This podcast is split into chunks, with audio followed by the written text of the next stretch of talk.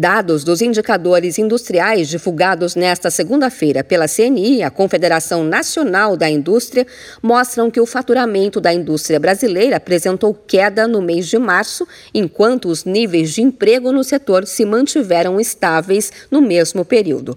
O documento aponta que o faturamento do setor recuou 0,4% entre fevereiro e março deste ano. Em comparação com março do ano passado, a queda registrada foi de 6 6,4%. Esse foi o segundo mês consecutivo de recuo no faturamento da indústria no país. Já os níveis de emprego no setor industrial apresentaram estabilidade em março deste ano. A especialista em políticas e indústria da CNI, Larissa Noco, explica os fatores que levaram à queda no faturamento. É, no caso do emprego, ele vinha apresentando uma recuperação desde o segundo semestre de 2020, após o primeiro impacto imposto pela pandemia, e agora, nos primeiros meses de 2022, vem apresentando uma, uma perda desse ritmo de recuperação. Então, uh, o emprego já acumula o segundo mês consecutivo de estabilidade.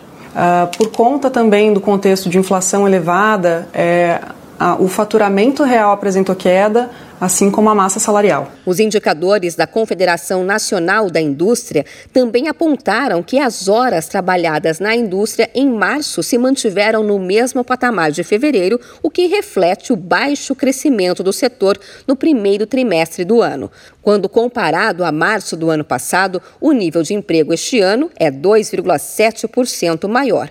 No mesmo período, as horas trabalhadas avançaram 4,1%. Por outro lado, o rendimento rendimento médio real dos trabalhadores do setor industrial recuou 1,6% em comparação com março de 2021. De São Paulo, Luciane Yuri.